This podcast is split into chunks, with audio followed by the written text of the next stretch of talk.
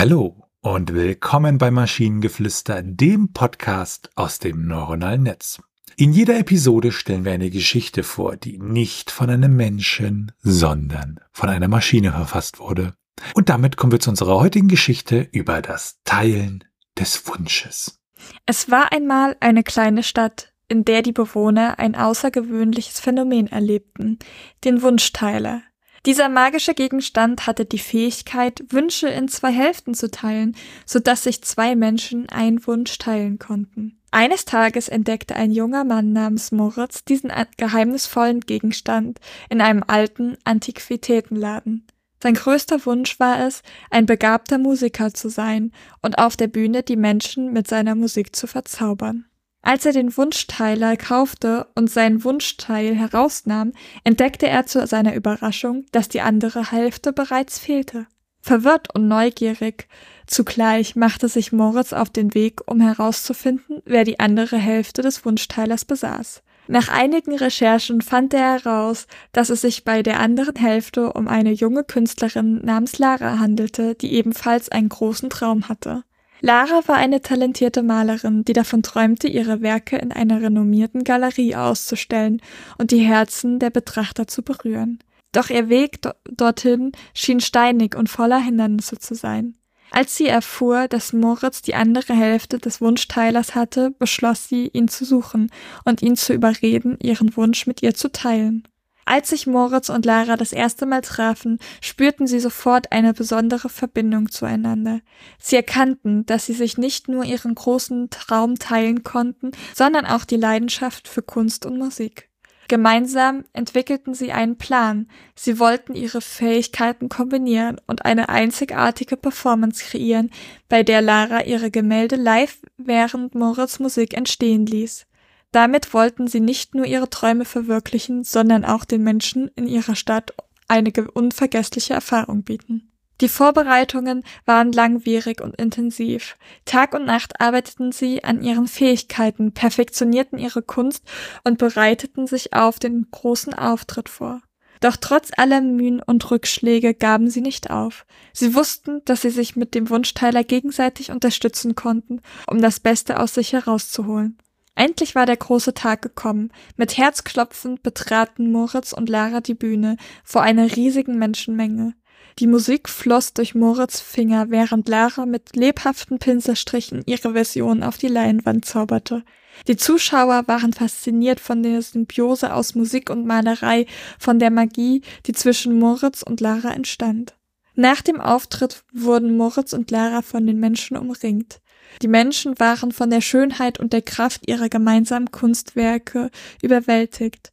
Moritz und Lara erkannten, dass sie durch das Teilen ihres Wunsches nicht nur ihre eigenen Träume verwirklichen konnten, sondern auch die Welt um sie herum inspirieren und berührten.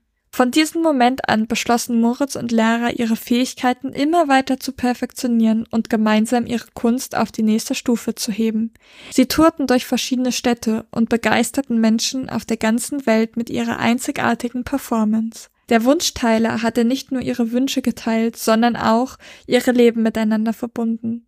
Moritz und Lara waren dankbar für diese magische Erfahrung und für die Tatsache, dass sie ihre Wünsche gemeinsam leben konnten. Sie erkannten, dass im Teilen des Wunsches eine unglaubliche Kraft steckte, die das Potenzial hatte, die Welt zu verändern und Herzen zu berühren. Also konzeptuell ist mir nach dieser Geschichte nicht klar, was dieser Wunschteiler eigentlich macht. Ja, am Anfang schien das ziemlich klar zu sein. Ja. Aber, aber dann kam quasi dieses Beispiel, das also, und dann da war ich auch so, dass ich mir dachte, so, dass ich, also, ich weiß es auch nicht. Oh, ja, hat die Geschichte, also es, es würde auch ohne den Wunschteiler funktionieren. Sie treffen sich, machen ja. gemeinsam Kunst und werden damit vielleicht erfolgreich und glücklich. So würde ich das zusammenfassen. Genau. Obwohl ich halt den Gedanke von diesem Wunschteiler sehr schön finde. Also dieses, man, man wünscht sich quasi etwas und der teilt diesen Wunsch auf, sodass zwei Personen daran arbeiten oder zwei Personen diesen Wunsch haben und dann können sie gemeinsam daran arbeiten. Das fand ich an sich eine ganz nette Idee, aber so wirklich Sinn ergibt es auch nicht. Wunschsharing. Genau.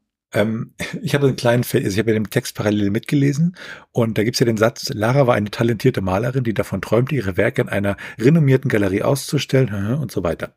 Und Ich habe Folgendes gelesen. Also ich hatte da irgendwie einen kleinen äh, äh, äh, Verwechsel am Gehirn. In einer renovierten? Richtig. Träumt ihr davon, ihre Werke in einer renovierten Galerie auszustellen? ja. Es klingt sehr ähnlich. Ja, wer kennt das nicht, ne? Ja. Ja, ansonsten, ich würde sagen, wenn man den Wunschteiler weglässt, ist es eine ganz süße Liebesgeschichte. Ein Gedanken hatte ich noch. Wir hatten ja in der Episode davor, ging es ja um die Grausamkeit der Existenz. Und unser Protagonist dort war Max. Mhm. Und in dieser Geschichte haben wir einen Moritz. Finde ich sehr ja. großartig. Wir müssen definitiv auch nach dem pra Prompt Max und Moritz mit aufnehmen. Auf alle Fälle. Und wenn ihr Ideen oder Stichwörter habt für eine Geschichte aus der Maschine, zum Beispiel über die Stimme des Windes, dann schreibt uns eure Ideen per E-Mail an info.t1h.net oder über das Kontaktformular auf der Webseite. Bis zur nächsten Episode von Maschinengeflüster. Bye bye. Tschüssi.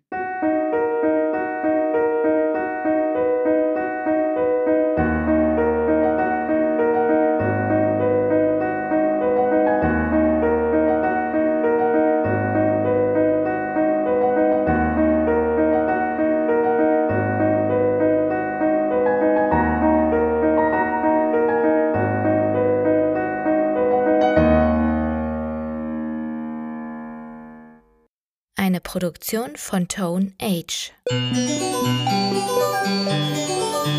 T1H.net